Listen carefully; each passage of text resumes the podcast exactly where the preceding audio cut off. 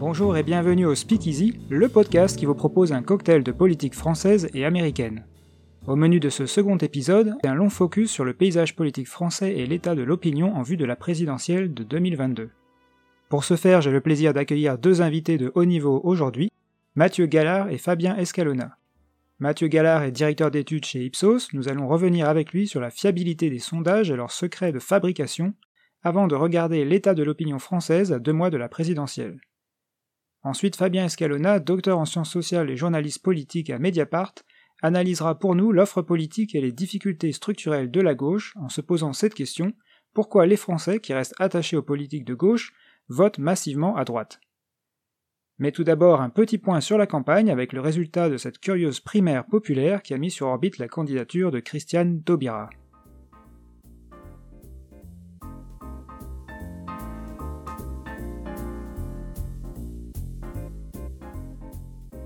Le dimanche 30 janvier se terminait le vote organisé par le collectif de la primaire populaire auquel un peu plus de 390 000 personnes ont participé, sur 467 000 inscrits. Décidé au jugement majoritaire, le scrutin a été remporté par l'ancienne ministre du gouvernement Hollande, Christiane Taubira, devant Yannick Jadot et Jean-Luc Mélenchon. Qu'est-ce que j'entends? C'est tout de même un peu curieux. Hier, on faisait circuler une euh, rumeur fantaisiste. Aujourd'hui, on rapporte une histoire abracadabrantesque le collectif derrière la primaire populaire poursuivait un but précis, rassembler la gauche derrière une candidature unique via l'organisation d'une primaire citoyenne hors parti pour faire gagner l'écologie et la justice sociale en 2022. Alors derrière cet énoncé et ce but louable, en fait, il y a de nombreux problèmes, à commencer par l'idée même d'une primaire, puisque pour qu'une primaire fonctionne, il faut encore que les candidats soient d'accord d'y participer, ce qui n'était pas le cas à l'exception de Christiane Taubira, et qui partagent peu ou prou les mêmes idées, le même programme, afin de pouvoir se retirer et de faire campagne pour le vainqueur s'ils ne sont pas eux-mêmes euh, vainqueurs de cette primaire. On avait déjà vu en 2017, que ce soit au Parti socialiste ou chez les républicains, que ce n'avait pas été le cas. Chez les socialistes, Manuel Valls et De Rugy en particulier avaient trahi la promesse en faisant campagne pour Macron. Donc une primaire, c'est déjà compliqué. Une primaire populaire, c'est presque une contradiction dans les termes, puisqu'on sait que sociologiquement, ce sont surtout les couches sociales les plus favorisées et également les plus politisées qui participent à ce type de scrutin, ce qui fait qu'une primaire est en général un suffrage censitaire sous une certaine forme, et que donc euh, l'électorat qui se déplace pour une primaire ne permet pas de donner une, représentation fidèle de ce, qu'est, euh, de ce que souhaite euh, l'électorat de gauche pour la présidentielle. Ensuite, le but de cette primaire, c'était de rassembler la gauche, mais la question c'est de quelle gauche parle-t-on? Christiane Taubira a un rapport ambigu avec la gauche, elle a participé quasiment jusqu'au bout au quinquennat Hollande, et avant ça, lorsqu'elle a proposé des programmes comme par exemple en 2002, c'était des programmes qui apparaîtraient aujourd'hui euh, en face, voire à la droite d'Emmanuel Macron. Enfin, faire l'union pour gagner, c'était l'idée, et surtout l'idée défendue par la primaire populaire, c'est que sans union, la gauche va perdre. Bah ça, c'est un non-sens historique. En fait, ce qui fait que la gauche gagne ou perd, c'est sa force structurelle au total. Et là, on voit qu'en ce moment, le problème de la gauche, ce n'est pas tant sa division, même si on arrive à des, euh, des candidatures qui se recoupent un peu de manière comique euh, récemment, avec euh, l'irruption en particulier de Taubira, qui est sur la même ligne, plus ou moins que Hidalgo, qui elle-même est assez proche de Jadot. Eh bien, malgré cet éclatement, en fait, le problème de la gauche, ce n'est pas tant l'éclatement en soi, mais sa faiblesse structurelle, le fait que si on additionne tous ces candidats, on arrive à moins de 30% des intentions de vote, comparé à 70% pour la droite et l'extrême droite. Enfin, la primaire populaire a posé des questions sur sa méthode. D'un certain côté, il y a des choses très positives, puisque pour ce qui est du militantisme et de l'organisation, ils se sont beaucoup inspirés des euh, choses qui sont faites aux États-Unis, en particulier dans la campagne de Bernie Sanders ou dans des mouvements d'activistes comme le Sunrise Movement, donc c'est des techniques militantes euh, au point et qui, qui ont fait leur preuve que j'ai pu personnellement euh, expérimenter aux États-Unis et qui leur ont permis euh, ce, succès entre guillemets d'avoir plus de 400 000 personnes inscrites sur la plateforme et d'avoir levé des fonds conséquents puisqu'ils ont levé plus d'un million d'euros pour financer leur primaire, ce qui est quand même remarquable, ça, les met au même niveau qu'un mouvement comme la France Insoumise par exemple, puisque ce sont des financements qui viennent majoritairement tout de même de dons qui étaient en dessous de 200 euros par don. Mais d'un autre côté, ils ont eu des recours à des techniques très agressives vis-à-vis des partis. Ils ont euh, harcelé les militants en faisant des sittings avec des pancartes agressives montrant des fausses unes de Libération où c'était écrit des choses du type La gauche perd à cause de Yannick Jadot qui refuse l'union, par exemple. Il y a aussi des pressions qui ont été faites sur certains élus pour qu'ils bloquent leur parrainage et ainsi empêchent certains candidats, et là pour le coup c'est surtout Jean-Luc Mélenchon qui est visé euh, d'obtenir ces, parrainages pour, euh, être candidat à la présidentielle. Il y a aussi eu des, tactiques volontaires qui ont été euh, reconnues par les organisateurs de la primaire populaire pour faire baisser les candidats de gauche dans les sondages, à travers les discours qui étaient tenus par les militants de la primaire populaire dans les médias et sur les réseaux sociaux, pour baisser donc les intentions de vote pour les candidats de gauche, afin qu'ils n'obtiennent pas de financement auprès des banques et se retrouvent en position de faiblesse euh, relative, ce qui devrait les contraindre à faire une union de la gauche. Donc c'est quand même une approche très euh, problématique et discutable. Donc euh, il y, a eu comme ça beaucoup de choses qui ont pu braquer ou froisser les partis et les militants des différents partis à gauche vis-à-vis -vis de cette initiative. Et cette initiative qui, dans son approche, a fait beaucoup de mal à gauche, puisque ça fait deux mois du coup qu'on ne parle que de ça, et que chaque candidat est interrogé sur cette primaire puis sur cette union, et tout ça débouche sur une candidature de plus en la personne de Christiane Taubira, sachant qu'elle n'a toujours pas de programme, qu'elle n'a pas encore de financement clair, ni d'équipe vraiment structurée derrière elle, et encore moins de partis pour par exemple peser après sur les législatives et, s'inscrire dans une stratégie d'union de la gauche en vue des législatives. Donc un bilan très contestable pour cette initiative citoyenne qui partait certainement d'une bonne intention, alors à ce titre, il est intéressant de voir ce que disaient les personnes qui sont très impliquées dans la campagne et cherchent à imposer des thèmes plutôt qu'une union hypothétique. Pour ça, je vais citer deux choses. D'abord, une tribune qui était parue dans Libération en novembre, il me semble, signée par des économistes et politologues plutôt proches de la France insoumise, et qui disait en substance Il ne faut donc pas se tromper, c'est d'une gauche d'accompagnement aux abois que provient cette proposition improvisée de primaire de la gauche, comme l'est de la possible candidature providentielle de Christiane Taubira. Tout cela n'est pas sérieux et détourne des vrais enjeux. Ensuite, il y a ce tweet d'Usul, chroniqueur à Mediapart, qui disait juste après les résultats de la primaire populaire, je cite, La gauche bourgeoise, tu la chasses par la porte, elle revient par la fenêtre. On se doutait bien que c'était pas plié. Par contre, je pensais que son nouveau packaging, le seul possible, c'était de passer par Europe Écologie Les Verts. Je n'avais pas vu venir ce grand cirque-là. Et c'est vrai qu'on peut se demander pourquoi les électeurs de cette primaire populaire, donc plutôt marqués euh, du côté de la gauche bourgeoise ou de la gauche d'accompagnement, n'ont pas voté Jadot, ce qui était le candidat le mieux placé pour réunir le pôle de gauche euh, d'accompagnement, du centre-gauche si vous voulez, et qui lui aurait été au moins en capacité ensuite de proposer une alternative à la France insoumise du côté de la gauche, et pourquoi pas de rassembler derrière lui après la gauche, ou du moins une partie d'entre elles, et ça, eh bien, les, électeurs à prix impopulaire l'ont pas vu, ou l'ont pas compris, donc ce qui montre encore une fois que c'est pas forcément les gens les plus éduqués, les plus politisés et les plus aisés qui savent exactement qu'est-ce qui fait sens d'un point de vue politique, que ce soit du point de vue stratégique ou des idées.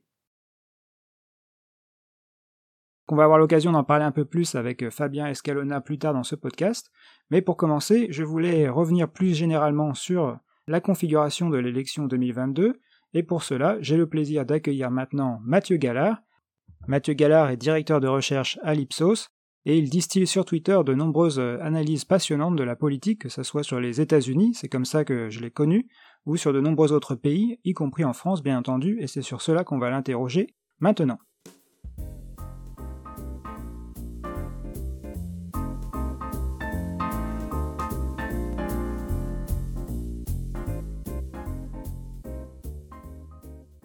Mathieu Gaillard, bonjour et bienvenue au Speakeasy. Bonjour. Alors, puisqu'on va beaucoup s'appuyer sur les enquêtes d'opinion pour notre discussion, euh, je voulais commencer par aborder la question de la crédibilité des sondages. Et je voulais savoir si tu pouvais nous résumer un peu le processus de production, donc euh, depuis euh, la commande jusqu'au résultat, en gros, et revenir sur les aspects qui sont souvent pointés du doigt, on va dire, ou discutés, la question de la constitution de l'échantillon, l'histoire du redressement et puis la, discussion autour de la marge d'erreur qu'il y a dans les, dans les sondages. D'accord. Euh, bon, évidemment, il y a plein de, plein de scénarios, enfin de possibilités très différentes, mais globalement, je vais partir de, de ce qui se passe, on va dire, dans un, le cas d'un sondage classique. Bon, bah, globalement, on a euh, un client, euh, que ce soit une entreprise, une association, un think tank, un ministère, un parti politique, un candidat, euh, qui nous joint et qui nous contacte avec euh, une question, globalement, il se pose une question euh, qui peut être évidemment très diverse. Dans le cas d'un sondage, bon, on, bah, la plupart du temps, c'est nous qui rédigeons le questionnaire. Et ensuite, on passe au, recueil, au recueil des données. Alors, la grande majorité des sondages aujourd'hui sont réalisés en ligne, c'est-à-dire qu'on a réuni, nous à Ipsos, en tout cas, on a réuni environ 200 000 personnes qui acceptent de répondre régulièrement à des enquêtes par sondage. Donc ces personnes, elles sont très diverses en termes d'âge, de catégorie sociale, de région, etc.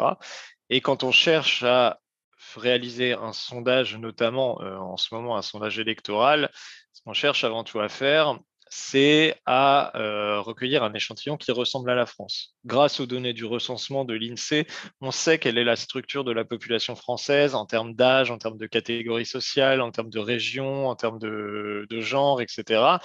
Et donc, nous, on envoie des invitations à, à, des personnes dans ce panel de 200 000 personnes pour obtenir à la fin un échantillon qui ressemble à la population française il ressemble jamais exactement parce qu'à la fin, euh, quand vous cherchez euh, une femme de 18 euh, à 24 ans qui habite dans la région nord-est et qui est ouvrière, bon, c'est pas forcément facile et disons que ça peut nous faire, on perdrait du temps à obtenir les tout derniers profils comme ça qu'on a à la fin de l'enquête. Et donc, ce qu'on fait, c'est qu'on redresse cet échantillon. On le redresse d'abord sur ces catégories sociodémographiques, donc sexe, âge, catégorie sociale, région, etc. Et on le redresse aussi euh, pour les sondages euh, électoraux et plus largement les sondages contraires à la politique sur euh, un profil politique. C'est-à-dire que, évidemment, dans le recensement de la population par l'INSEE, on ne sait pas euh, est on demande pas, il n'y a pas de questions politiques qui sont posées, donc on ne sait pas quelle est la réalité de la population française en termes de euh, combien de Français se disent de gauche, de droite, combien de Français sont proches euh, des Républicains, du Parti socialiste, de la France insoumise. Donc la seule, le seul moyen qu'on ait pour que notre échantillon il soit représentatif politiquement, c'est de demander aux personnes qu'on a interviewées pour quel parti ils ont voté ou quel candidat ils ont voté plus précisément à la dernière élection. Donc à l'élection présidentielle, on demande notamment euh, bah, la dernière élection présidentielle, celle de 2017, et on regarde euh, la tête qu'a notre échantillon. Donc généralement, on tombe assez proche, mais pas exactement sur les résultats euh, de la précédente élection présidentielle. Et par exemple, si on a allez, Emmanuel Macron qui est légèrement surestimé dans notre sondage, c'est-à-dire que par exemple, on se rend compte que dans notre échantillon, il y a 26% des personnes qui ont voté pour Emmanuel Macron, alors que dans la réalité, on sait que c'est 24. Et ben, les personnes qui ont voté pour Emmanuel Macron, on leur donne un poids un petit peu inférieur à celui de une personne. Donc toutes les personnes qui avaient voté Emmanuel Macron en 2017, elles ne compteront pas pour une personne, elles compteront pour 0,9, euh, 0,8. Enfin, ça dépend de l'écart entre euh, notre échantillon et la réalité. Et c'est ça qu'on appelle le redressement. En fait, c'est pas très compliqué, c'est pas très, enfin, c'est pas sorcier. Et surtout, ça a pas, enfin, les candidats à l'élection qui va se dérouler n'ont aucun impact sur cette procédure. On nous dit souvent, euh, mais comment vous faites pour redresser Eric Zemmour? ou en 2017, comment vous faisiez pour redresser Emmanuel Macron? En fait, on ne redresse pas des candidats, on redresse tout simplement notre échantillon de manière générale pour qu'il soit représentatif de la réalité euh, politique de la France lors de l'élection euh, passée. Et donc, c'est ça, c'est ça le redressement. Et puis ensuite, bon, bah, quand on a, quand on a fait toutes ces procédures statistiques, on fait un rapport, on, réagit, on rédige une synthèse qu'on transmet au client. et tu posais, oui, la, la question de la marge d'erreur. La question de la marge d'erreur, en fait, c'est quand on dit dans un sondage que tel candidat est à, je sais pas, 15%, on ne dit pas qu'aujourd'hui, il est exactement à 15%, on dit qu'il est autour de 15%. Et cette marge d'erreur, elle est plus ou moins grande, notamment en fonction du nombre de personnes qu'on a interviewées. Donc, si vous interviewez 500 personnes, vous avez une marge d'erreur qui est assez large, qui doit être de l'ordre des 5 points. Si vous interviewez 1000 personnes, on est plutôt à une marge d'erreur de 2,5 ou 3 points. Et si vous en interrogez 10 000, vous tombez sous les 1 point. Ce qui veut dire que si votre candidat est à 15% et que vous avez interrogé 10 000 personnes, vous savez qu'il est, je n'ai pas le chiffre exact, mais aux alentours entre on va dire 16 et 14%. En revanche, si vous avez interrogé que 500 personnes, vous savez simplement que votre candidat, il est entre 10 et 20%. Voilà globalement euh, ce qu'il faut, faut, savoir, je pense, euh, sur la réalisation euh, pratique d'un sondage du coup, les écarts qu'on peut constater en différents instituts, ça va venir des, écarts de méthodologie, de taille d'échantillon principalement. Ouais, est-ce que certaines personnes vont, se dire, ah, cet institut, il roule pour un candidat ou... Bah, euh, les instituts de sondage, franchement, n'ont pas vraiment d'intérêt à rouler pour un candidat parce que ce qui compte, c'est à la fin d'être euh, quand même le plus proche de la réalité. Euh, c'est là qu'on on se fera taper sur les doigts ou au contraire, on sera couvert de, louanges. Donc, d'un point de vue purement économique, ça n'a pas beaucoup d'intérêt pour un, institut parce que ce qu'il faut quand même savoir, c'est que les sondages politiques dans les instituts de sondage euh, en France, euh, ça compte pour une partie extrêmement faible euh, du chiffre d'affaires d'un institut de sondage. je pense que si on parle des sondages électoraux pour l'élection présidentielle, ça doit compter enfin, ça compte pour moins de 1% du chiffre d'affaires dans, dans l'année. Donc c'est extrêmement, extrêmement faible, mais en même temps, c'est quand même par ce moyen-là que les instituts de sondage sont connus et c'est quand même de là que vient leur bonne ou éventuellement leur mauvaise réputation. Si vous cherchez à favoriser un candidat, et euh, bah, évidemment ça, va se voir dans les résultats, euh, votre, euh, enfin, ça va avoir un impact sur bah, toutes les autres enquêtes que, vous réalisez, qui sont pour la plupart, dans la plupart des cas des enquêtes de marketing. Et là, vos clients vont vous dire bah, qu'est-ce qui s'est passé, et ça va être difficile à justifier. Donc non, les, différences entre les, sondages, ils viennent euh, voilà, de questions. Alors, il y a la question de la marge d'erreur, mais il y a aussi beaucoup de questions euh, méthodologiques plus, euh, plus fines. C'est-à-dire que tous les sondages procède pas exactement de, la même manière. Euh, effectivement, je parlais des redressements politiques tout à l'heure. Est-ce que vous redressez euh, sur le premier tour uniquement ou sur le premier et le deuxième tour? Est-ce que vous redressez uniquement sur la présidentielle de 2017 ou euh, vous redressez aussi sur les élections, par exemple les régionales ou les européennes qui ont lieu, lieu entre-temps? Ça ne va pas avoir beaucoup d'impact, mais ça peut avoir un, léger impact et ça compte. Il y a d'autres aspects qui peuvent être pris en compte. Est-ce que vous prenez en compte dans la construction de l'échantillon euh, par exemple du niveau de diplôme, en plus des, catégories sociales, ça va avoir un impact. Donc il y a, beaucoup d'aspects, euh, il y a beaucoup d'aspects qui entrent en compte et qui peuvent expliquer euh, les différences. Un autre, par exemple, c'est quand vous donnez au sondé la liste des candidats Est-ce que vous donnez juste la liste des candidats ou est-ce que vous donnez aussi le, ou les partis qui les soutiennent? Et ça, ça peut avoir des, une conséquence aussi assez faible, hein, mais, mais, quand même une conséquence mmh. sur, par exemple, les, les, petits candidats. Il y a la, question du taux de participation aussi qui a été pas mal débattu. Euh. Oui, exactement. il y a certains instituts qui essayent effectivement, par les données qu'ils recueillent actuellement, de prévoir, en s'appuyant sur leur expérience du passé, quel sera le taux de participation le 10 avril lors du premier tour. C'est pas ce qu'on fait nous à Ipsos parce qu'on pense que globalement c'est pas vraiment possible. la participation elle dépend, elle dépend de la campagne, elle dépend des candidats. Et aujourd'hui il y a par exemple encore l'incertitude sur qui aura ces, parrainages. elle dépend voilà des, enjeux qui vont être mis en avant. Est-ce que ce sera des enjeux mobilisateurs ou pas? Et donc je pense pas que sur les indicateurs qu'on ait aujourd'hui on puisse dire que la participation elle sera de 80 ou de 75% ou même plus basse. et d'autre part voilà, à Ipsos, mais ce que tous les instituts de sondage disent, c'est qu'un sondage, c'est une photographie de l'opinion à un moment T, et c'est pas juste un élément de langage. Enfin, je pense que c'est une réalité dans le sens où, évidemment, euh, en, tant que personne qui travaille dans un institut de sondage, euh, on n'a aucune idée de ce qui va se passer dans les 70 jours qui, restent jusqu'au premier tour, et les gens qu'on interroge en ont pas plus, euh, enfin ne le savent pas évidemment, ils peuvent changer d'avis. Il y en a beaucoup qui changent d'avis. Euh, nous, par exemple, là, on, a, on réalise une grosse étude pour euh, Le Monde et le CEVIPOF, qui est le centre de recherche de Sciences Po, dans lequel on interroge un, large échantillon de 12 000 personnes qu'on réinterroge quasiment tous les mois. Et on voit que d'un mois sur l'autre, vous avez entre un quart et un tiers des, personnes interrogées qui changent d'avis. Donc les gens changent énormément d'avis. Et euh, donc, nous, on part du postulat que quand on réalise un sondage, c'est réellement une photographie actuelle de l'opinion, actuellement, euh, il y a une partie des Français qui effectivement nous disent qu'ils vont, euh, s'abstenir. Probablement, euh, une partie d'entre eux finalement iront voter parce qu'ils vont être mobilisés par la campagne, par les enjeux, par les candidats, mais on n'a aucune idée de quel est leur pourcentage. Donc tout ce qu'on va faire, c'est suivre cette évolution de la participation et ces évolutions du rapport de force entre les candidats tout au long de la campagne. Euh, et voilà, voilà comment on, procède. Alors c'est vrai qu'on est pas mal attaqué, notamment, euh, notamment par, par Jean-Luc Mélenchon euh, sur ce point-là.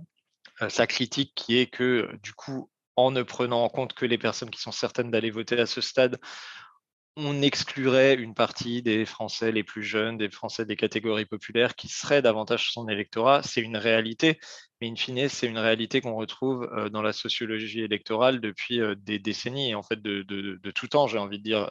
Vous interrogez n'importe quel spécialiste de la sociologie électorale, il vous dira que structurellement, à toutes les élections, les jeunes votent moins que les seniors, les catégories populaires votent moins que euh, les cadres euh, ou les, euh, CSP+, plus largement. Donc, ce qu'on mesure, c'est quand même un effet qui est assez, assez classique. Il y a une forme de paradoxe un peu avec, les sondages, puisque d'un côté, j'ai l'impression que les électeurs y attachent une grande importance, et on le voit même dans les, logiques de vote utile. Et en même temps, il y a une certaine défiance vis-à-vis des sondages, peut-être plus fortement chez les, militants ou les personnes très politisées, mais qui ont tendance à, dire que, ça ne vaut, pas grand-chose à ce stade-là. Donc, comment euh, tu expliques la, défiance qu'on peut percevoir euh, et, ce paradoxe un peu entre euh, la, prépondérance des sondages dans, le vote et, le, fait que, les gens ont une mauvaise opinion des sondages? Déjà, je suis franchement pas d'accord avec l'idée que les sondages auraient un impact vraiment important dans le vote. que certains électeurs les prennent en compte, oui, mais globalement, et c'est ce qu'on voit hein, dans toutes les enquêtes qu'on peut faire, il y a une grande majorité des Français qui ne suivent pas la vie politique de très près. Ça les intéresse beaucoup éventuellement au moment de l'élection, enfin vraiment quand on va entrer dans le dur de la campagne, mais sinon ils suivent pas ça de très près. Et enfin voilà, dans toutes les enquêtes, notamment les enquêtes qualitatives, où pour le coup vous faites des entretiens approfondis avec des gens, vous vous rendez compte à quel point ils connaissent peu euh, les mesures qui sont prises, les programmes des candidats, les principales personnalités politiques, en dehors vraiment des, grandes têtes d'affiche, des candidats euh, principaux. Et donc je doute que euh, voilà, cette majorité de la population porte en revanche sur les sondages un regard particulièrement intéressé. Le paradoxe, c'est que euh, ceux qui regardent le plus les sondages, c'est les personnes qui sont les plus intéressées par la politique, qui sont les plus politisées et qui, a priori, sont aussi les plus engagés derrière des candidats. Donc, je ne suis pas sûr non plus qu'une grande part d'entre eux vont changer d'avis uniquement à, cause, des sondages. Donc, voilà, je relativiserai leur importance sans, sans la, dénier, la dénier totalement. En revanche, oui, il y a qui est une défiance chez les, enfin, du grand public et des militants vers les sondages. C'est tout, enfin, après on l'a pas spécifiquement mesuré par des sondages, ce qui est un peu, ce qui serait un peu absurde, je pense, mais mais j'en doute pas une seconde. Mais on est, voilà, de toute façon dans une société où on se méfie aussi bien des partis politiques, des journalistes, des grandes entreprises, des syndicats. Donc il y a une défiance qui est assez assez forte. Après la défiance plus spécifiquement des militants, euh, là encore, je la relativiserai, euh, et on le voit bien d'ailleurs avec euh, les réactions de certains candidats au sondage. Enfin bon, classiquement, quand les sondages sont bons, tout va bien, et quand les sondages sont mauvais pour, pour eux, ils sont critiqués. voilà, ça me paraît bon, assez naturel au fond. Sur la fiabilité, on voit que sur certaines élections, les, sondages, en tout cas ceux qui sont réalisés deux, trois jours avant le vote, sont, sont très fiables. Je pense par exemple à 2017. Et, puis il y a d'autres élections où, il y a des grandes variations. Il me semble, il me semble de mémoire qu'aux européennes, euh, Yannick Jadot, par exemple, avait fait 3 ou 4 points de plus que ce que lui prédisaient les derniers sondages. Donc comment euh, on peut expliquer qu'il y a des, élections qui sont bien anticipées et d'autres où ça, tombe assez loin des, prédictions? Bah, Globalement, si je reste sur le cas de la France, quand vous êtes à une élection présidentielle où il y a une forte participation, on est aux alentours de 75-80% lors des, élections de la Ve République, c'est pas très compliqué. Enfin, c'est pas très compliqué. Ça ne nous met pas à l'abri d'une erreur. On l'avait vu en 1995, on l'a vu en 2002, même si par exemple 2002, in fine, c'est à l'intérieur de la marge d'erreur d'un sondage, l'erreur. Il se trouve que quand tous les instituts font la même erreur, ça pose quand même question. Mais euh, voilà, ça, peut être un peu relativisé. Mais globalement, ce n'est pas le plus difficile parce que vous savez à peu près euh, qui va voter. À partir du moment où vous savez qui va voter, euh, c'est déjà, enfin, on va dire, la plus grosse difficulté est, levée. et donc, que ce soit en 2007, en 2012, en 2017, les instituts de sondage ont bien, prévu, ont bien prévu le rapport de force entre les candidats qui arrivera en tête, enfin l'ordre d'arrivée, mais aussi les scores, les scores des candidats. On est, on tombé très près de la réalité. Après, en revanche, c'est vrai que aux élections intermédiaires, donc les élections qui se déroulent entre deux, présidentielles, c'est plus difficile parce qu'on est dans des contextes souvent de forte abstention. C'était vrai aux européennes où il y avait quasiment un Français sur deux qui n'est pas allé voter. C'était encore plus vrai l'an dernier aux élections régionales où il y a les deux tiers des Français qui ne sont pas allés voter. Il y, a, aussi la question de l'utilisation qui est faite des sondages, en particulier par les commentateurs ou les médias qui permettent potentiellement de faire monter une candidature ou de, forcer un candidat à renoncer parce que les sondages sont mauvais alors que qui sont encore, par exemple, à trois mois ou six mois de l'élection. Est-ce qu'il y a un problème à ce niveau-là et, comment tu, enfin, quelle est ta réflexion sur, cette question de, l'utilisation des sondages euh, qui pourraient être vus comme performatifs euh, ou produire des résultats politiques?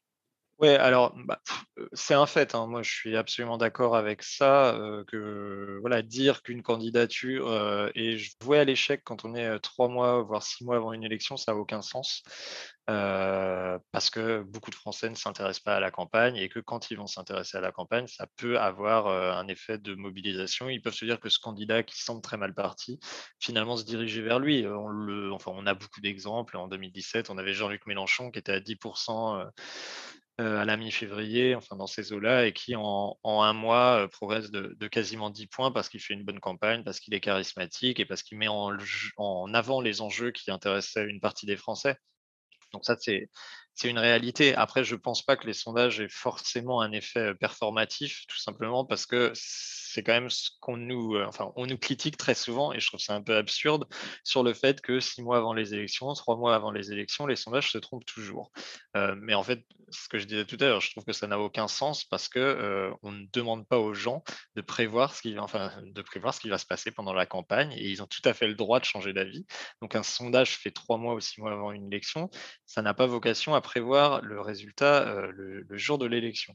mais donc ça veut dire que quand on disait que, que Juppé allait gagner, allait gagner la primaire de droite, quand on disait au début de la campagne en 2017 que Fillon était, était en tête, etc., bah, on voit bien qu'il n'y a pas d'effet performatif particulier, tout simplement parce qu'à un moment, il y a un retournement dans l'opinion qui, est lié à différents facteurs. Mais en tout cas, on n'a pas des candidats qui, par nature, quand ils progresserait dans les sondages, ensuite progresserait sans s'arrêter, ce qui serait un peu la logique, euh, la logique derrière ça. et après, sur le rôle, le rôle des médias, euh, oui, enfin, moi, globalement, euh, il y a sans doute un certain nombre de médias, de chaînes d'infos en continu, de, de radios, de sites qui utilisent beaucoup trop les sondages, et en tout cas, qui les utilisent pour avoir une couverture assez feignante des campagnes électorales sans trop se préoccuper des enjeux, de ce que euh, voilà, des, ou de la vie des Français euh, peut-être euh, plus sur le terrain avec des reportages, des reportages plus, plus longs. voilà. Après, je pense vraiment pas non plus que ça soit généralisé. Il y a quand même pas mal de, de médias en France, que ce soit des médias écrits, audiovisuels, qui en ont, je pense, une couverture, enfin une couverture des sondages qui est relativement équilibrée. Mais voilà, je pense juste qu'il faut, il faut effectivement trouver un équilibre et que clairement, la couverture d'une campagne électorale, ça peut pas et ça doit pas se faire uniquement ou même majoritairement à base des, sondages. Est-ce qu'il ne faudrait pas tout simplement les interdire ou du moins interdire les sondages en période électorale ou enfin, on peut interdire les sondages. Après, on est dans un système euh, institutionnel dans lequel il y a deux tours. Et le fait d'arriver euh, à dépasser le premier tour, donc d'être qualifié pour le second, fondamentalement, euh, ça change absolument tout. C'est-à-dire qu'en fait, en France, si vous êtes président de la République, vous avez tous les pouvoirs pendant cinq ans. Et si vous êtes perdu, vous n'avez globalement aucun pouvoir pendant cinq ans. donc cet aspect qui est purement lié aux règles électorales, il est quand même important. Et moi qui ai une partie des Français qui peuvent éventuellement décider en fonction du fait, enfin décider de leur vote en fonction du fait qu'un candidat dont ils sont peut-être pas le plus proche, mais que malgré tout ils peuvent, donc, voilà, ils sont pas très éloignés et une chance de franchir le second tour, de se qualifier et d'être élu, ça me paraît pas non plus, ça me paraît pas scandaleux. Et on va dire que ça me paraît pas illégitime, voilà, qu'une partie des Français puissent tenir compte des, des sondages dans la, dans, dans leur choix de vote après, interdire, interdire les sondages, en fait, très honnêtement, je pense que ça aurait juste comme effet que vous auriez des prédictions avec des, avec des outils qui seraient beaucoup moins performants. par exemple, voilà, certains outils d'analyse sur les réseaux sociaux qui, en 2017, donner n'importe quoi, qui cette année encore, euh, j'en ai vu qui commençaient à émerger, qui m'ont l'air de donner absolument n'importe quoi, tout simplement parce que les réseaux sociaux, c'est pas la France. Euh, et donc, vous auriez probablement euh, des médias qui mettraient en avant des outils, des outils pas fiables du tout, et donc des médias qui auraient une couverture de la campagne qui serait je pense toujours aussi focalisée sur une course des petits chevaux, mais en plus une course des, petits chevaux totalement déconnectée de la réalité. Donc, je, suis assez, je suis assez sceptique. Et le dernier point que je veux dire, parce que souvent, voilà, l'idée derrière, ça serait que voilà, quand on travaille dans un institut de sondage, on ne veut pas tuer la poule aux œufs d'or. Euh, très honnêtement, les sondages qu'on fait actuellement pour des médias, euh, on les vend extrêmement peu cher parce que les médias n'ont pas d'argent. Si les sondages étaient interdits, euh, on aurait beaucoup plus de demandes parce qu'il n'y aurait évidemment pas de sondages dans l'espace public de la part de politiques, de la part d'entreprises, de, enfin de beaucoup de gens, et on gagnerait beaucoup plus d'argent. Donc c'est vraiment pas vraiment pas la, le point qui, dicte voilà, ce, que, je pense de ce point de vue-là. D'accord, bah merci, merci pour cette mise au point sur les sondages. je voulais maintenant passer plus à, l'état de l'opinion et, comment se dessine la présidentielle à partir des données dont tu disposes en ce moment. Est-ce que tu pourrais nous, donner un peu ta vision du rapport de force électorale en ce moment? Et, décrire un peu les différents électorats par rapport en fonction des candidats. Qu'est-ce qu'on observe à deux mois à peu près de la présidentielle? Bah, Aujourd'hui, on a clairement Emmanuel Macron qui, domine, c'est-à-dire qu'il est en tête au premier tour avec environ 25% des intentions de vote. Ce qui est intéressant et ce qu'il faut noter, c'est à quel point ce, ce, niveau il est stable. Il est stable depuis, depuis un an, depuis qu'on voit des sondages sur l'élection présidentielle. Et donc, ça montre qu'il a quand même un socle électoral qui est, à ce stade, en tout cas, extrêmement solide derrière lui, et dont on se demande si effectivement il peut, il peut vraiment, vraiment baisser. On peut aussi se demander s'il peut augmenter d'ailleurs. Mais en tout cas, il, est, il est clairement en tête. et derrière lui, on a trois, candidats, trois candidats sur sa droite avec, pour l'instant, un espèce de duel entre Valérie Pécresse et Marine Le Pen pour l'accès au second tour elles sont toutes les deux autour. Enfin, ça, dépend un peu des instituts. Il y a quelques différences pour le coup entre les instituts sur leur niveau, mais euh, on va dire que Marine Le Pen est peut-être un poil devant aux alentours de 16, 17, 18 et Valérie Pécresse est plutôt euh, vers euh, vers 14, 15, 16. Quoi. Et un cran en dessous encore, on a Eric Zemmour qui a pas mal régressé depuis, on va dire, sa percée, où il, était, il avait atteint des niveaux de quasiment 16, 17, 18 en, en, octobre. Désormais, il est plutôt autour de 13, 14.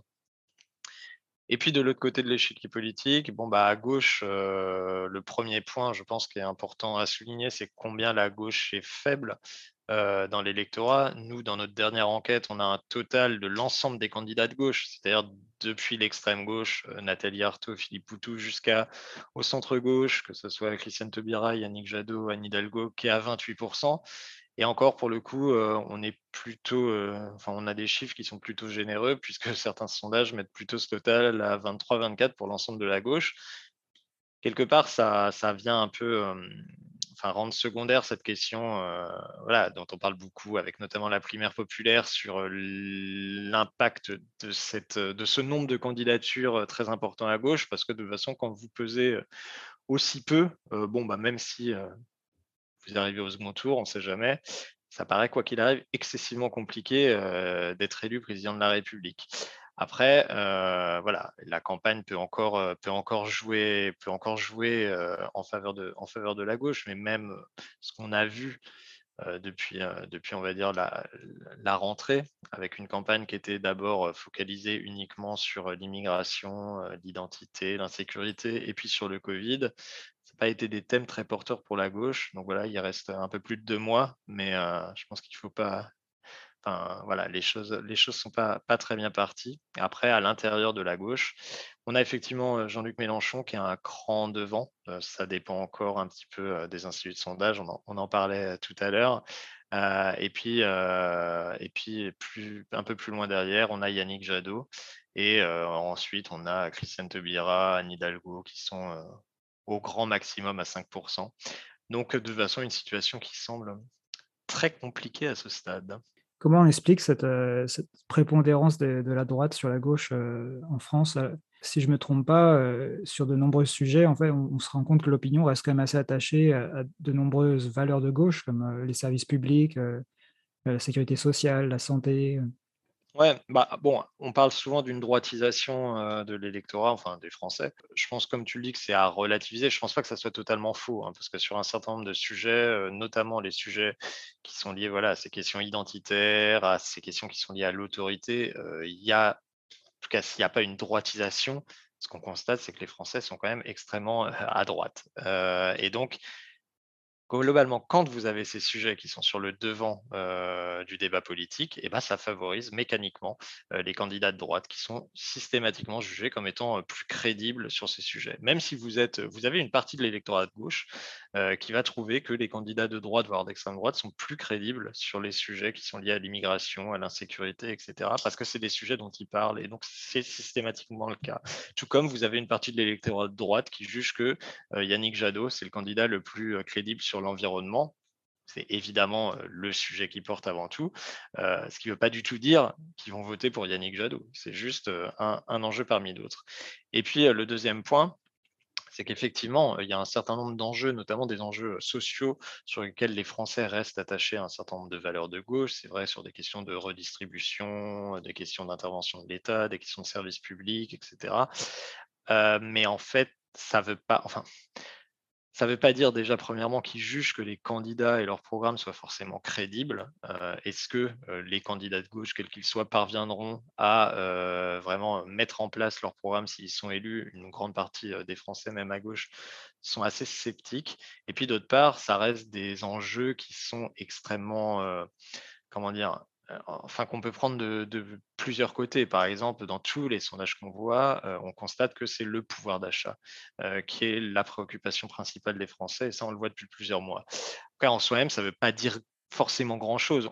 Voilà, beaucoup de gens considèrent que si le pouvoir d'achat, c'est la préoccupation principale des Français, bah, ça devrait être plutôt favorable à la gauche. Oui, mais le pouvoir d'achat, ça peut être euh, aussi bien les salaires, les inégalités sociales, ce qui va peut-être être plutôt favorable à la gauche, mais ça peut aussi être la fiscalité, il y a trop d'impôts, etc. Et ça, c'est quand même des discours qui sont plus favorables traditionnellement à la droite, aux républicains notamment. Donc, il faut quand même faire attention à, ça. Euh, mais, oui, on va dire que du point de vue des, thématiques et des valeurs des Français, la gauche n'est pas totalement larguée. Le problème de cette campagne, c'est qu'elle est larguée sur les thèmes qui sont au centre de cette campagne. Alors justement, il y avait une enquête très intéressante de l'Ipsos, euh, entre autres pour France Inter, euh, où on voyait que les enjeux principaux qui sont euh, mis en avant, je crois que c'était la perception des Français sur les, sur les enjeux principaux de la campagne, c'était en tête l'immigration, l'insécurité et le Covid. Alors que eux, leur, sujet, euh, quand euh, ils ont répondu que les sujets qui, eux, les préoccupaient le plus, c'était le pouvoir d'achat, la santé et l'environnement. comment on explique cette, euh, dissonance? Est-ce que c'est qui, est-ce qui impose ces thèmes dans le débat et, pourquoi est-ce qu'il y a cette, déconnexion entre ce que la population voudrait qu'on discute et ce qu'on discute? Bon, ah, euh, moi, euh, enfin, en tant que euh, quelqu'un qui travaille dans un institut de sondage, après je mesure, c'est pas forcément facile à, expliquer. Je sais pas si je suis forcément le mieux placé, mais déjà le premier point, c'est qu'on semble avoir quoi qu'il arrive, des candidats de gauche, enfin, quand on vous dit que la gauche est faible, euh, et elle l'est objectivement, hein, on l'a vu lors des élections, euh, des élections intermédiaires, que ce soit aux élections européennes, aux élections régionales, le, Parti socialiste s'en est pas trop mal sorti, mais parce qu'il avait beaucoup de sortants, etc. Bon, bah, de fait, euh, dans les médias, évidemment, les principaux médias on va plutôt s'intéresser aux candidatures dont on a le sentiment qu'elles ont véritablement une chance de, remporter l'élection présidentielle, donc plutôt Macron, plutôt la droite, voire, voire l'extrême droite. Le deuxième point, c'est que, que peut-être aussi que dans les médias, il y a plus de facilité à, enfin plus de facilité, plus d'intérêt surtout à mettre en avant des enjeux qui vont être clivants, comme l'immigration, comme l'insécurité, que des enjeux comme le pouvoir d'achat, comme l'environnement, qui sont, même si les solutions diffèrent fondamentalement, mais ça reste des enjeux consensuels. Vous n'avez aucun candidat qui, me semble-t-il, ne dit qu'il veut baisser le pouvoir d'achat ou qui veut, veut que, le climat, la Terre explose. Quoi. Donc, c'est peut-être, voilà, dans certains médias, notamment un certain nombre de, chaînes d'infos en continu, et je pense qu'elles sont extrêmement importantes justement pour un petit peu cadrer la médiatisation d'une campagne, parce qu'elles vont être ensuite beaucoup utilisées par les journalistes des médias plus traditionnels. Il y a cet aspect-là de mise en avant de sujets sur lesquels, voilà, on va pouvoir avoir, on va pouvoir avoir du clash. Mais tout ça, en tout cas, cette différence massive entre les priorités des Français et ce qui, à leurs yeux, sont les priorités des médias, ça peut que renforcer la méfiance et la défiance en fait, qui est très forte aujourd'hui entre les Français et les journalistes et aussi entre les Français et les, dirigeants politiques. Et du coup, pour finir, je voudrais savoir comment est-ce que les Français s'informent en général? Est-ce que, les chaînes d'information continuent ont un, impact important? Est-ce que c'est les réseaux sociaux? Est-ce qu'on a des chiffres qui permettent de savoir un peu comment les Français s'informent de l'actualité et suivent la campagne présidentielle Ouais, on avait justement on a posé cette question à cette enquête qu'on réalise tous les mois pour, pour Le Monde et le CEVIPOF auprès d'un très large échantillon de, près de 12 000 personnes en décembre, je crois. Et ce qu'on voyait, c'est pas une surprise hein, quand, on, quand on travaille dans les, sondages, parce qu'on le voit souvent, c'est que les Français s'informent en matière politique, en matière électorale, mais plus largement sur l'actualité de manière générale, largement encore à la télévision. Ça reste soit les journaux télévisés, de TF1, de France 2, éventuellement M6, etc. Soit les émissions plus d'actualité. Alors, elles sont très diverses, hein, mais de qualité sans doute très variable, mais les émissions qui sont liées à ces enjeux d'actualité. Et même les, les, télé, les chaînes d'information en continu, elles arrivent assez loin derrière ces, ces, JT ou ces émissions qui sont retransmises sur les grandes chaînes. Il ne faut jamais oublier que voilà, ces news, ça a une enfin en termes quantitatifs, en termes de nombre de personnes qui regardent, c'est extrêmement faible. Après, ça a beaucoup de résonance parce que, évidemment, sur leur plateau, il y a des gens dont on va parler ensuite par la suite. Et parce que, comme je le disais tout à l'heure, vous avez quand même beaucoup de journalistes des grandes chaînes, TF1, France 2, des grands journaux, etc., qui regardent beaucoup ces chaînes, qui regardent aussi beaucoup les réseaux sociaux et qui ont un peu le sentiment peut-être que c'est ça la France et qui donc vont rebasculer dans leurs médias euh, les débats, les polémiques qu'il y a euh, sur Twitter ou sur, euh, sur CNews, sur BFM, etc. donc ça, ça peut, ça peut avoir un impact, on va dire, mais un, ça se diffuse en fait, mais en soi-même, les Français ne suivent pas la campagne sur les réseaux sociaux ou sur, sur les chaînes d'information en continu, elles les suivent sur les chaînes traditionnelles, toujours et encore. Après, c'est un peu différent, évidemment, quand on regarde dans le détail, notamment en fonction de l'âge. Les plus jeunes ont davantage, hein, utilisent davantage les, réseaux sociaux que, les plus âgés. Mais voilà, ce que je disais, c'était une sorte de moyenne de l'ensemble des Français. Eh ben, Mathieu Gallard, merci beaucoup d'être venu à Speakeasy. Merci beaucoup. Voilà, c'était Mathieu Gallard, directeur d'études chez Ipsos. Pour ne rien perdre de ses analyses, vous pouvez le suivre sur Twitter, at Mathieu Gallard. Quant à nous, nous allons poursuivre cette analyse du rapport de force politique à deux mois de la présidentielle avec Fabien Escalona, docteur en sciences politiques et journaliste à Mediapart. Je sais que vous êtes un jeune journaliste, mais enfin je croyais quand même que cette information était parvenue jusqu'à vous. Alors Fabien Escalona, bienvenue sur Speakeasy. Bonjour. Pour commencer, je voulais te poser une question un peu candide peut-être, mais on a vu pendant le quinquennat Macron un fort soutien de la population française au mouvement des Gilets jaunes, une, hostilité à sa grande réforme des retraites. Et on peut probablement qualifier sa gestion du Covid de, mauvaise ou catastrophique ou, du moins brouillonne. Et pourtant, euh, euh, il, semble assez euh, bien parti pour l'élection. Il, est, clairement le favori. Et ce qui peut être surprenant quand on sait, par exemple, que c'est un candidat qui a supprimé des milliers de lits d'hôpitaux en pleine pandémie et qui est donné aussi haut dans les intentions de vote. Et de manière plus générale, on, voit que la, droite euh, bénéficie d'un score assez élevé, euh, autour de 75% dans les intentions de vote euh, ou dans le, poids électoral anticipé. Donc tout ça alors que ce bloc ne propose pas grand-chose en matière d'écologie, par exemple, et, promet beaucoup de casse sociale, ce qui est un peu à rebours des souhaits de la majorité des Français, si on en croit les dernières études d'opinion. Donc je voulais savoir comment on peut analyser cette position de force de, la droite aux abords des élections, quand on sait que le, programme qu'elle porte et, son passif aussi en tant que, force qui a été au pouvoir pendant longtemps. Est-ce que c'est simplement la faute des médias qui imposent des thèmes de campagne et, définissent un peu l'élection ou est-ce qu'il faut, faut, faut, regarder un peu plus loin que ça? Bah, moi, d'abord, euh, ça, confirme une, chose qu'on savait déjà, mais qu'il n'y a pas de lien mécanique, évidemment, entre euh, les préférences qu'il y a dans la population et, que tu évoquais, euh, qui sont connues à travers plusieurs enquêtes, y, compris des enquêtes de, long cours, hein, universitaires notamment. donc, il n'y a pas de lien mécanique entre ces préférences et l'expression des suffrages dans le champ politique. Donc ça, c'est une chose.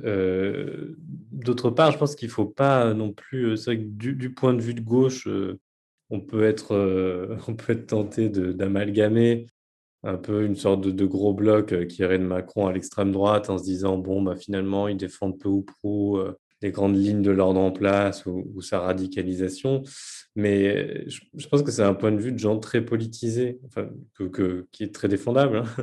Mais je pense que pour beaucoup de gens, non, il y a des, ils estiment qu'il y a des vraies différences de nature entre Macron et l'extrême droite. Donc pour eux, tout ça n'est pas, n'est pas un, grand bloc. Et donc je pense qu'il y a des gens qui euh, se vivent authentiquement euh, progressistes ou libérales en, en, votant Macron, par exemple. Euh, bon, une fois qu'on a dit ça, ces diverses droites, elles, défendent quand même un certain nombre d'intérêts et de valeurs qui ne sont pas non plus euh, euh, minimes quoi, dans, la population. Hein. Il y a des intérêts patrimoniaux euh, assez forts, des convictions de fermeté sur tout ce qu'on appelle la loi et l'ordre, des, convictions de, de rejet, tout ce qui a trait à l'immigration, au multiculturalisme. Alors certes, c'est en recul tendanciel sur le long terme, mais enfin, euh, les, opinions xénophobes, racistes, etc., sont, sont, pas non plus euh, euh, à, des niveaux très très faibles dans le pays. Donc quand même, ça, ça, ça, rassemble, ça peut rassembler pas mal de gens, et surtout, ça rassemble pas mal de gens qui se mobilisent bien, qui, qui ont l'intention de voter, qui le savent déjà, et qui iront voter. ça, on le sait, on repère quand même pas mal sur, sur, sur, tous les scrutins de ces dernières années. Donc de ce point de vue-là, je, sais que tu t'intéresses beaucoup aux États-Unis, on a, il y a un peu le, même problème qu'aux États-Unis, c'est que les gens qui, qui votent le plus, qui se déplacent le plus pour voter, ne sont pas forcément ceux qui, euh, qui sont alignés euh, sur, euh, sur les préférences de gauche. Donc voilà, tout ça, tout ça il, faut le, il faut le prendre en compte. Le rôle des médias à cet égard, bah, il n'explique pas tout, c'est vrai, mais quand même, il contribue à conforter tous ces gens-là dans, ces préférences assez, conservatrices.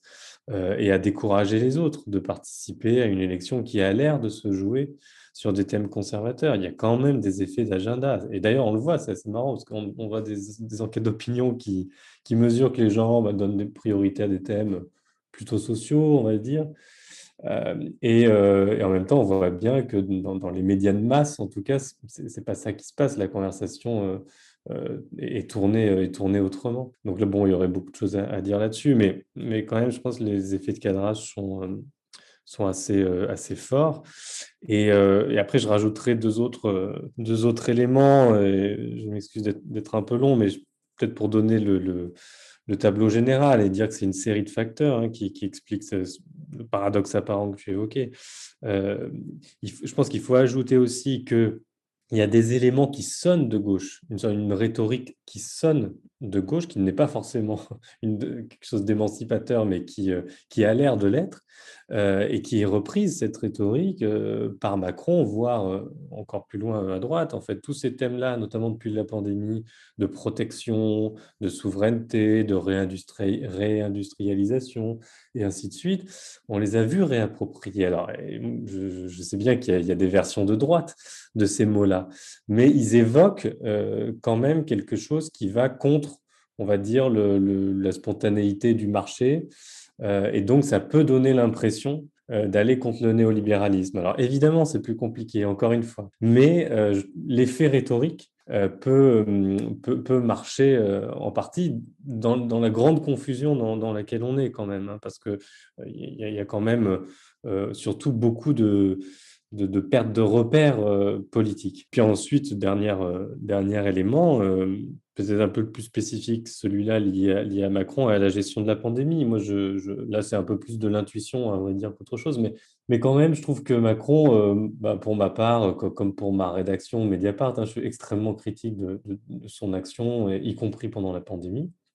Néanmoins, je pense que pour le, grand public, ils voient que dans d'autres pays, ça a été compliqué aussi. Ils se disent que, bah oui, c'est vrai, beaucoup d'argent a été débloqué pour, pour maintenir les entreprises, les emplois. Ils disent que les écoles sont restées ouvertes assez longtemps. Alors, c'est un peu le, bazar carrément depuis la rentrée, mais bon, au moins ça reste ouvert. Enfin, je pense qu'il faut à la fois, je pense que les gens sont, ultra fatigués, euh, en colère de certaines choses, mais surtout, je pense qu'ils se disent que les autres ne feraient pas forcément mieux. Et c'est, on va, on va parler des autres, on va parler des oppositions, mais je pense que là, quand même, on touche à, quelque chose de, fort. C'est que les, les oppositions n'ont pas fait la démonstration qu'elles auraient mieux géré. Alors, on peut trouver que c'est injuste, mais à mon avis, là, il y a eu un, un énorme loupé, euh, un énorme loupé de, leur part. Oui, donc tu as signé un article sur Mediapart qui euh, nuançait euh, l'idée que les Français seraient, vraiment de droite et, donc qui, avait en fait un terrain fertile quand même à la gauche potentiellement, mais que c'était un, problème surtout d'offres politiques, ce, qui rejoint un peu peut-être ce que tu disais sur le, le, raté des, oppositions. Est-ce que tu peux expliciter un peu plus ce que tu veux dire par ce problème d'offres de politique et, regarder un peu ce qui se passe à gauche justement.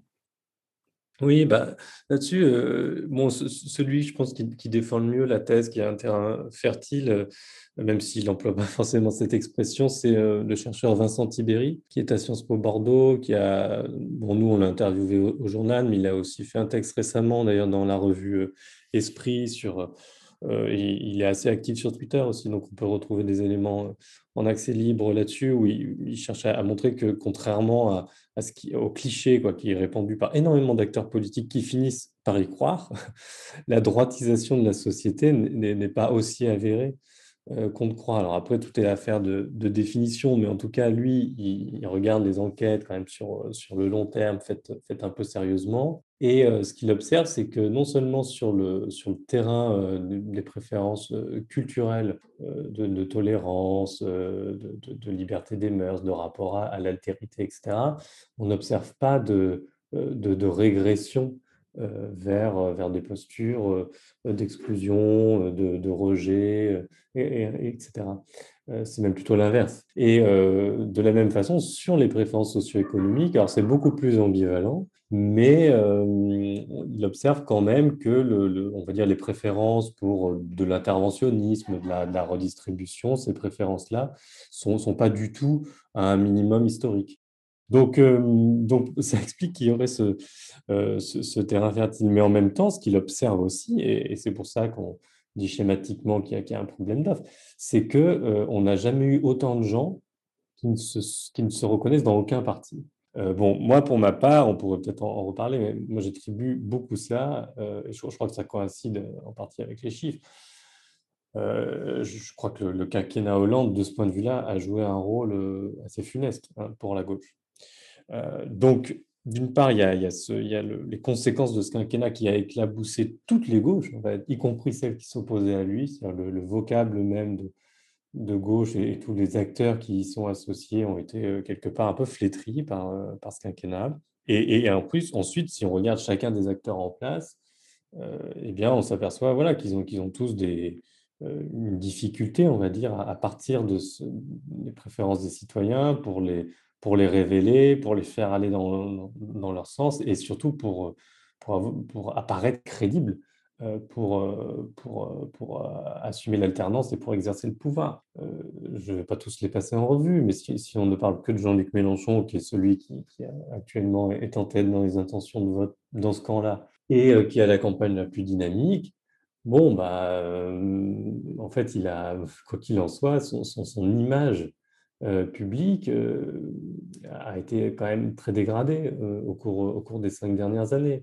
Et au cours des cinq dernières années, alors qu'il avait un capital politique très fort au soir du, premier tour, ce capital politique a été en partie dilapidé, pas seulement à cause de sa propre personne, hein, même si ça compte beaucoup, mais parce que justement son mouvement lui-même n'a pas su assez s'élargir et s'implanter, y compris pour se protéger euh, des, des, variations de, popularité qui touchaient, qui touchaient son leader. donc, donc voilà, là, on a une vraie, il y a une, vraie difficulté pour, pour ce camp qui, aujourd'hui, en plus de ça, présente un, visage complètement, complètement éclaté, sans que les gens comprennent très bien d'ailleurs pourquoi. Je pense que sur les histoires de division de la gauche, euh, je, pense qu'il y a des, raisons objectives hein, pour lesquelles il y, a, il, y a, des gauches au pluriel, mais euh, pense que les, gens ne comprennent pas euh, totalement le, à quel point, pourquoi la division est à ce point-là.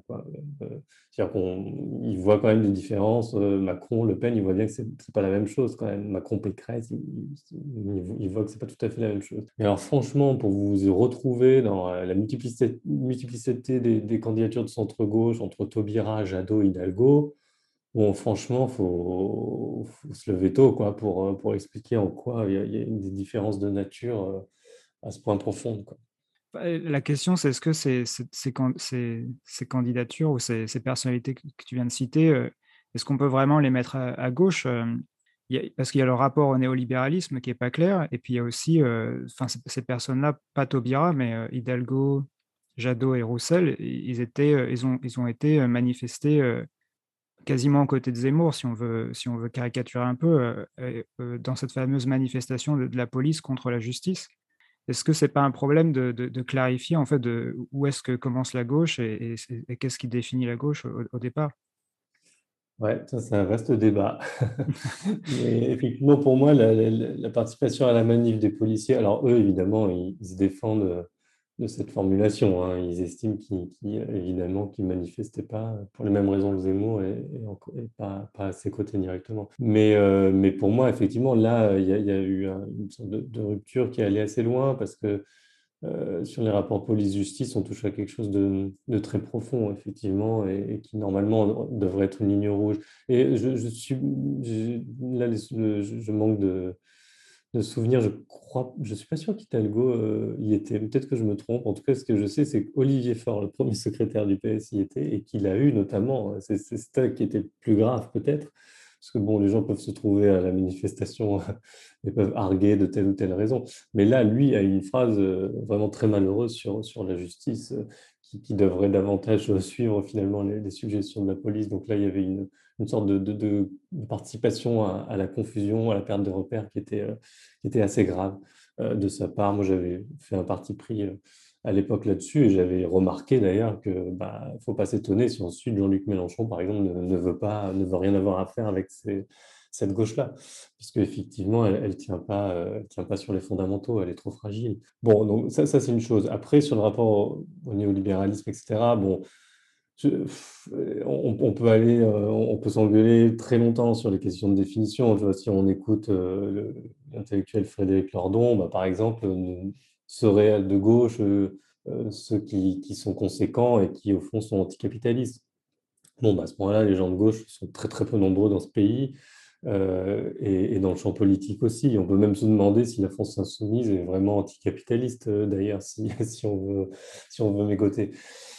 Donc, euh, moi, j'avoue que, je, suis un peu, un, peu laxiste sur, sur l'inscription des acteurs politiques à gauche. Je crois que, en termes relatifs, franchement, oui, je crois qu'on peut assez facilement défendre que Taubira, Jadot, Inalgo sont relativement plus à gauche qu'Emmanuel Macron. Ils s'inscrivent dans des histoires, dans des organisations, euh, dans des entourages, euh, et ont pour eux des, citoyens qui, adhèrent à, ce qu'ils défendent, euh, qui, qui n'ont rien à voir avec l'espace macroniste et, encore moins avec l'espace de LR ou, de l'extrême droite. Donc, si vous voulez, en, termes de, position relative dans, le champ politique, oui, on peut, peut les situer on peut les situer euh, à gauche ou à minima, on veut s'en sortir comme ça, c'est qu'ils appartiennent, alors Taubira n'appartient plus à, grand-chose comme, comme, collectif, mais, euh, disons que le, Parti socialiste, par exemple, appartient à une histoire qui est clairement, euh, clairement celle de la gauche. il est né là. après, on peut juger qu'il a, basculé en, faisant des, des, politiques de droite, etc. Mais le fait est qu'il a quand même encore dans les gens qui votent pour lui, c'est toujours ça qui me gêne dans ces définitions puristes de la gauche, dans les gens qui votent pour lui, il y a quand même des gens qui se reconnaissent dans des valeurs de gauche. Donc bon, c'est pour ça, je pense qu'il ne faut pas non plus... Il faut être capable de dire que, certaines politiques sont, de droite ou conservatrices. Mais bon, quand même, dans, l'esprit de la majorité des gens, justement, il y, a une sorte de, continuum, si tu veux, entre, entre toutes ces personnalités, même s'il y a des nuances. les, gens voient beaucoup les continuités. D'ailleurs, c'est pour ça que la question de l'union de la gauche, encore une fois, hein, on peut trouver qu'elle est illusoire. moi, je, pense qu'il y a des vraies, des vraies questions de division de fond qui ne sont, pas, sont pas négligeables, qui ne sont pas juste là pour la galerie, notamment sur la question européenne, par exemple, ou les, ou les questions internationales, plus largement. Mais, euh, mais pour beaucoup de gens, encore, l'unité de la gauche, bah, c'est quelque chose d'attractif et c'est quelque chose euh, qu'ils l'espèrent. Alors, on peut juger que c'est un mythe, etc., mais c'est un mythe qui est encore un petit peu agissant.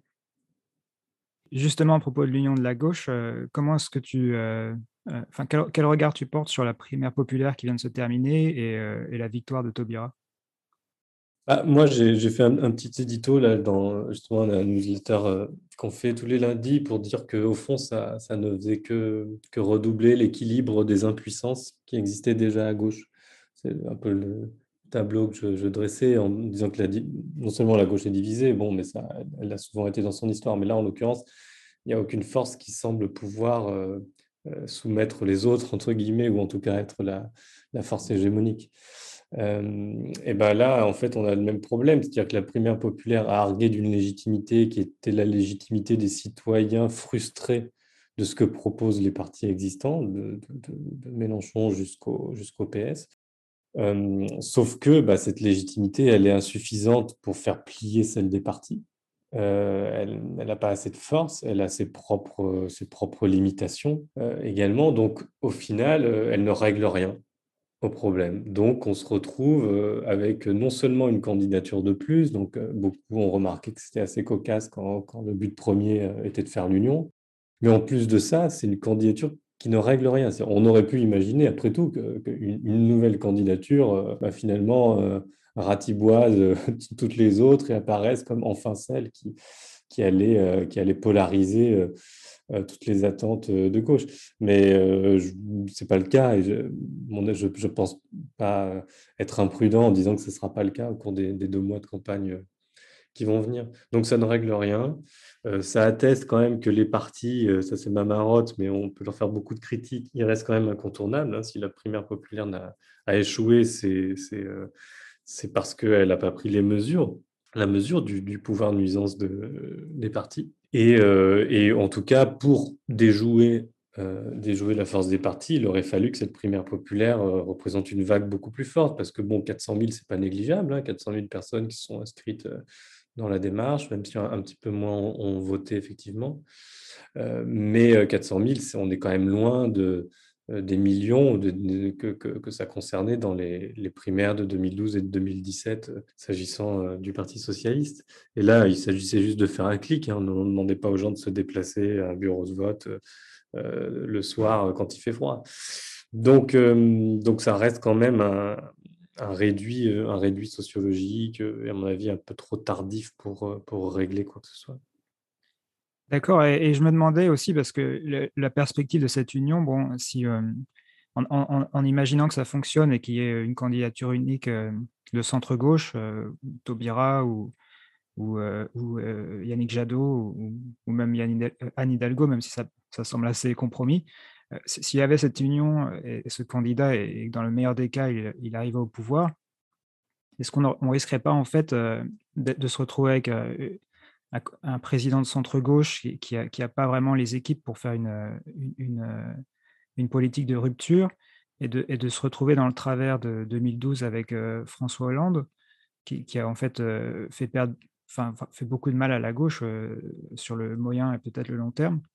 Ou, ou, même si on remonte plus loin, tu avais fait une intervention vraiment intéressante dans le média américain Jacobin, où tu, revenais sur un peu sur l'échec de Mitterrand et le, fameux tournant de la rigueur.